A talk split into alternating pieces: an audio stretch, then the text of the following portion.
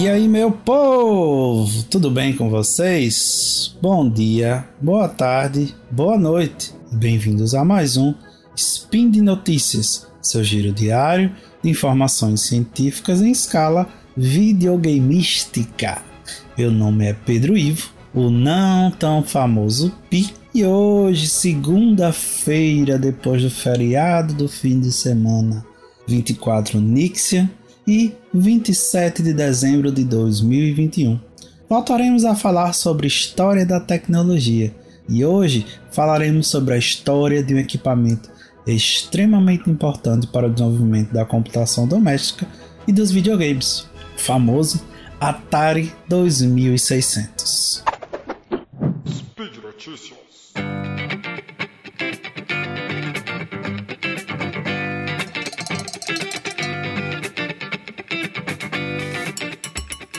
Estava eu lendo alguns artigos e me deparei com esse artigo de março de 1983, antes de eu nascer, estava quase nascendo. Do tempo que as revistas científicas eram todas impressas e enviadas para o centro de pesquisa. E esse artigo foi recentemente republicado no I3 Explorer.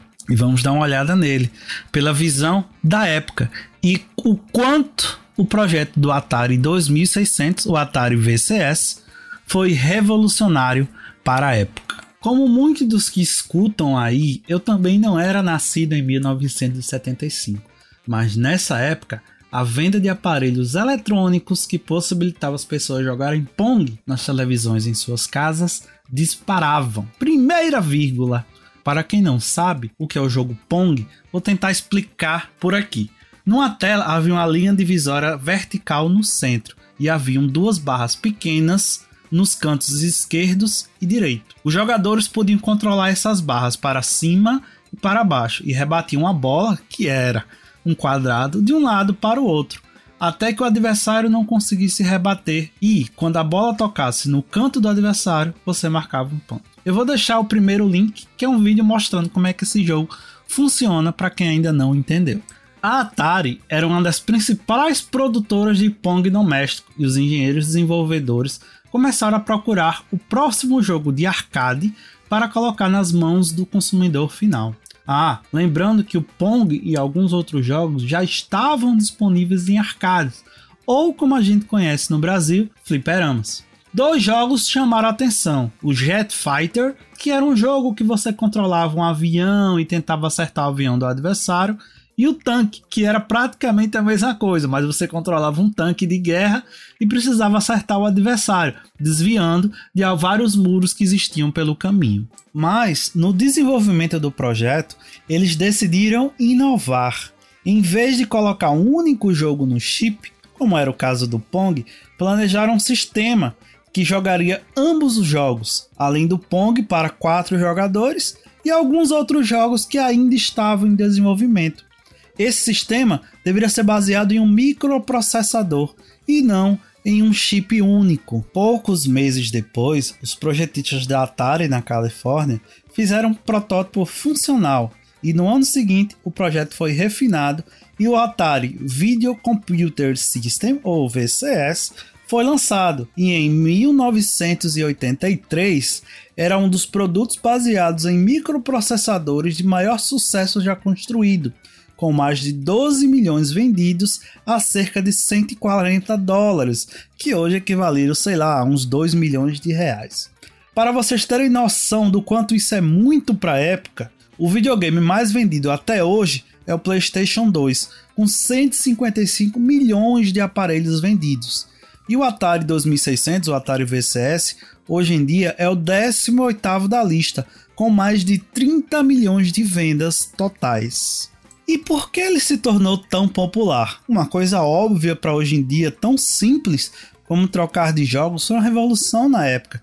E a pessoa podia jogar não só Pong, mas Jet Fighter, Tank, Xadrez, Space Invaders, Pac-Man e muitos outros jogos que só estavam disponíveis nas máquinas de arcade.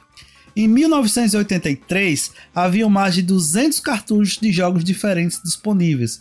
Os jogos eram gravados em ROMs, aquelas memórias que são de somente leitura, e os jogos eram fabricados por mais de 40 empresas. mais uma vírgula. Quem conhece um pouco da história dos videogames sabe da crise de 1983, que derrubou o Atari e toda a indústria videogameística.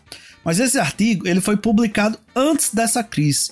Então tudo que a gente vê são mil maravilhas. A Atari e outras empresas de arcade vinham fazendo jogos baseados em microprocessadores por algum tempo, antes do VCS ser desenvolvido. Mas o custo dos processadores, que era cerca de 100 dólares, deixava a ideia de construir uma solução doméstica impraticável. E aí veio Chuck Peddle e o 6502. Peddle era funcionário da Motorola e a trocou pela MOS Technology após projetar o processador MC6800. E ele apareceu na Mostra Anual de Eletrônicos da Costa Oeste, oferecendo seu novo microprocessador pela bagatela de 8 dólares cada. Ao analisar o novo processador, os projetistas da Atari perceberam que este processador correspondia precisamente às especificações mínimas que eles haviam estabelecido para o videogame programável. O negócio foi fechado em menos de uma hora e deu início à revolução dos videogames domésticos. O segredo do Atari VCS era sua simplicidade, fazer em software o máximo de trabalho possível para que o hardware ficasse mais barato. O silício era bem caro na época. O microprocessador foi sincronizado com a taxa de varredura da televisão e criava uma ou duas linhas por vez. Essa sincronização reduz consideravelmente os requisitos de memória para a interface com a televisão.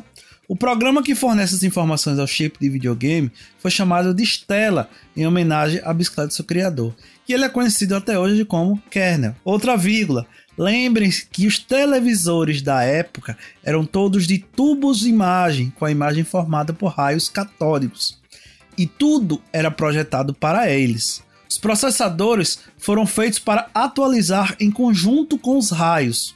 Por isso que se hoje em dia você pega um videogame antigo e tenta colocar em televisões modernas, você não vai conseguir ter a mesma experiência. Parece até que ele está em mais baixa resolução do que ele era. Então, se você quer se tornar um colecionador de videogames antigos, é essencial que você tenha TVs de tubo para uma completa experiência. A primeira grande técnica que até hoje é utilizada para a redução dos requisitos de memória foi o fundo de tela em resolução mais baixa. Preste atenção no videogame que você joga. O que está no fundo de tela sempre está um pouco mais baixa a resolução do que está na frente, e isso economiza muita memória. Mas a complexidade dos jogos ainda era mais baixa devido aos contadores polinominais internos do processador, que substituiu os tradicionais contadores binários, e estes ocupavam um quarto do, do seu tamanho no silício.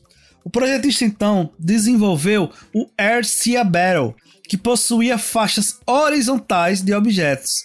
Essa técnica foi muito utilizada em inúmeros jogos, como Space Invaders e Asteroids, o recurso chamado Age Move permitia que duas ou três cópias de um objeto fosse colocado na tela, e esta técnica permitiu que um dos programadores desenhasse uma versão caseira do grande sucesso dos fliperamas, o Space Invaders. O VCS na época não estava indo muito bem, poucas unidades vendidas e parecia que já estava morrendo. Mas veio Space Invaders e tudo explodiu como dizemos hoje em dia, o Atari entrou no hype. Para melhorar a experiência, faltava mais uma coisa que a gente não falou até agora: cor e intensidade de luz, a luminescência. E isso provavelmente não seria feito se não fosse tão simples. A cor da televisão é determinada pela diferença de fase entre o sinal de cor que é enviado e um sinal de referência, que é transmitido no início de cada linha. O deslocador de fase do VCS nada mais é do que uma linha de atraso derivada em intervalos apropriados para cada cor, e por isso ocupa muito pouco espaço no silício. Outras técnicas de software foram utilizadas na época para melhorar o sistema. Alguns programadores da época chegaram a dizer que trabalhar com VCS você precisava desaprender todas as boas práticas de programação que você aprendeu. Já Bob Whitehead, que ele foi o co-fundador da Activision, que até hoje ela é famosa, considerado por muitos o projetista mais inovador do VCF, é filosófico sobre suas inovações. Um computador é um computador e só funciona de uma maneira. Se algo novo surge, é fofo, mas nada mais do que isso, porque algo o computador sempre foi capaz de fazer. Você simplesmente não descobriu antes. É como encontrar uma moeda debaixo do sofá. Ela sempre esteve lá, mas é fofo quando a descobrimos.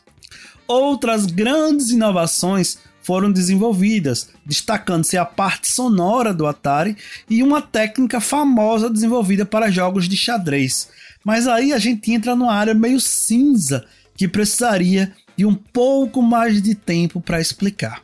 Quem sabe em outro spin falaremos sobre isso. E por hoje é só. Todos os links comentados estão no post. Deixe lá também seu comentário, elogio, crítica, xingamento esporádico. Lembra ainda que esse podcast só é possível acontecer por conta do seu, do meu, do nosso apoio no patronato do SciCast, tanto no Patreon, PicPay e Padrim. Um grande abraço, um feliz ano novo, que 2022 seja bem melhor do que 2021 que a gente consiga viver uma vida mais normal, que todos consigam se vacinar e que essa doença tão desgramada acabe de uma vez. Um bom resto de semana a todos e fiquem em casa se puder e até amanhã.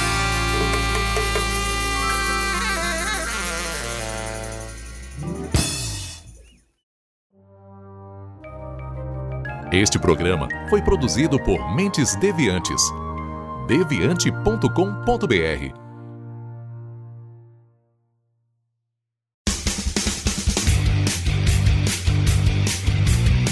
Cortes, edição de podcast.